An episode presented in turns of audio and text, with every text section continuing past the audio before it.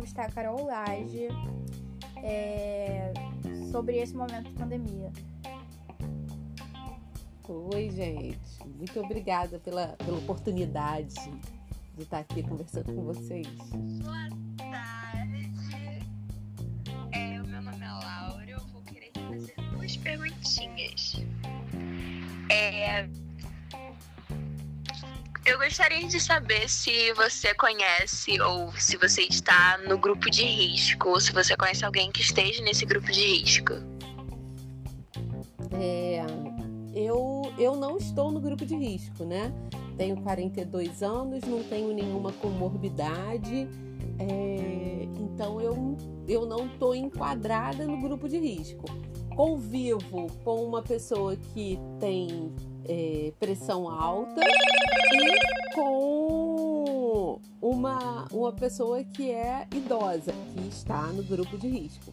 Mas de verdade, com essa segunda cepa que a gente tem, tá lidando, aprendendo a lidar agora, né?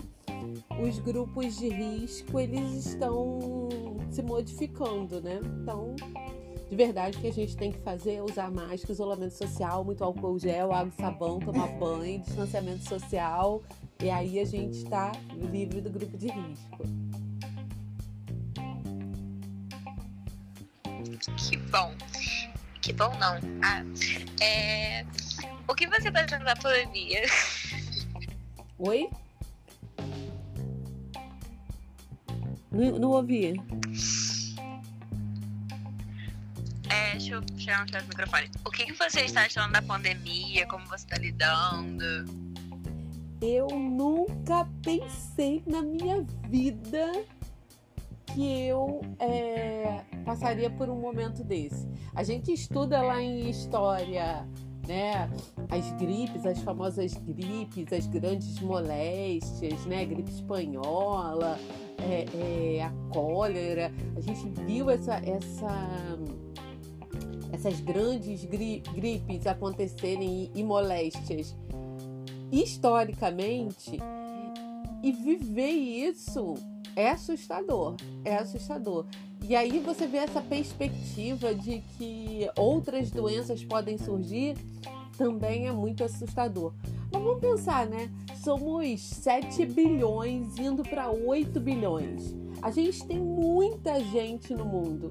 Então, qualquer qualquer número que a gente tem que começa a matar milhões é assustador.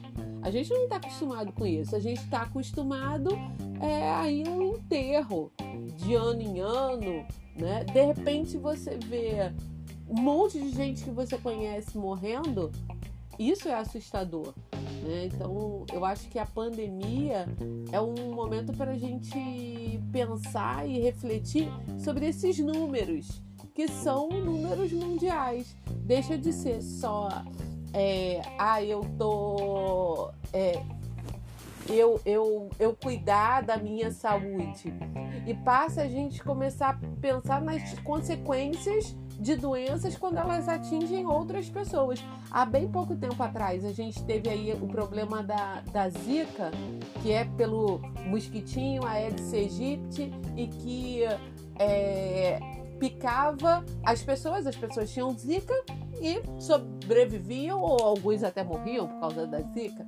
Mas de repente começou a detectar que se uma mulher grávida fosse picada pelo mosquitinho que tivesse contaminado pela Zika, o seu bebê podia nascer com uma formação.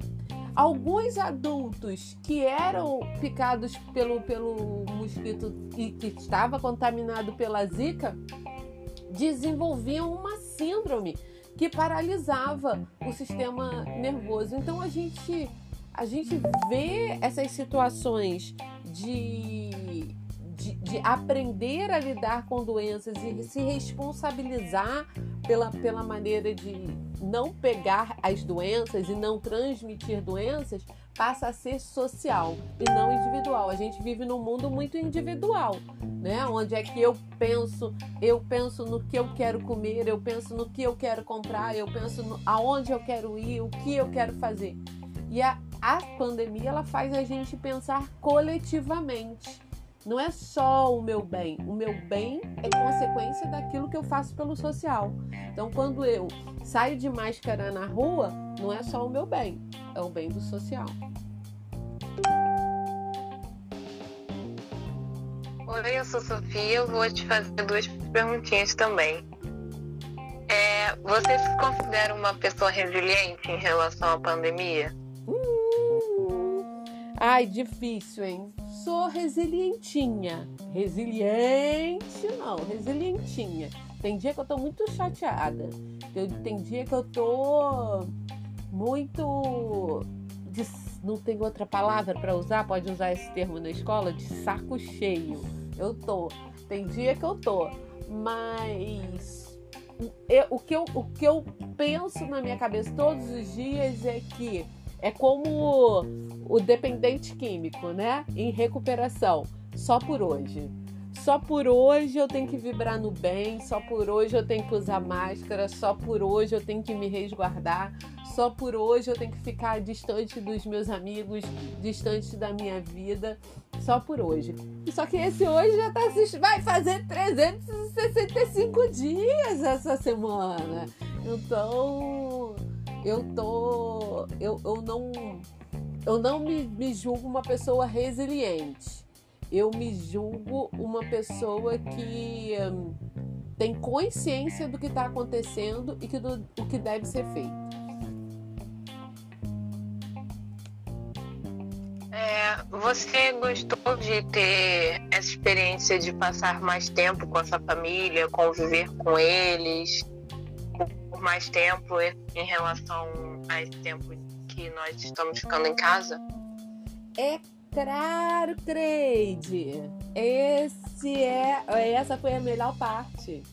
Eu acho que a melhor parte não só para mim, mas para os meus que têm que conviver comigo, né?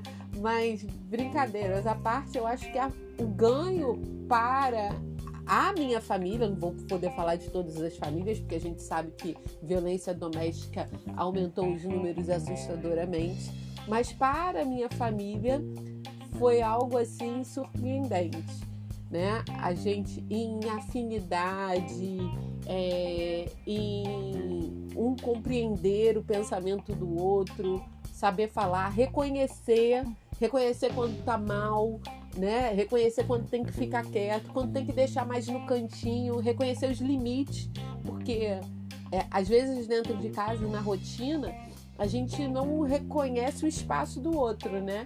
Então, conviver 24 horas e tendo que construir esses espaços, eu acho que o respeito é, surgiu com mais força entre nós. Oi, eu sou a Teodora e eu queria saber como você se manteve atualizada na quarentena.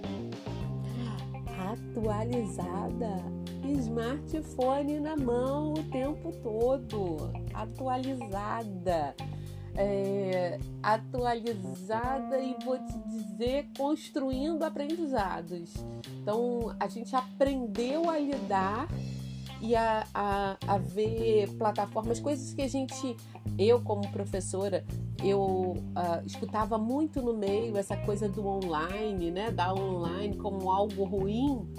De repente, aquilo que era tão criticado virou realidade de todo mundo. Então, peraí, o que em, 2000, em janeiro de 2020 era ultra criticado virou realidade em abril de 2020.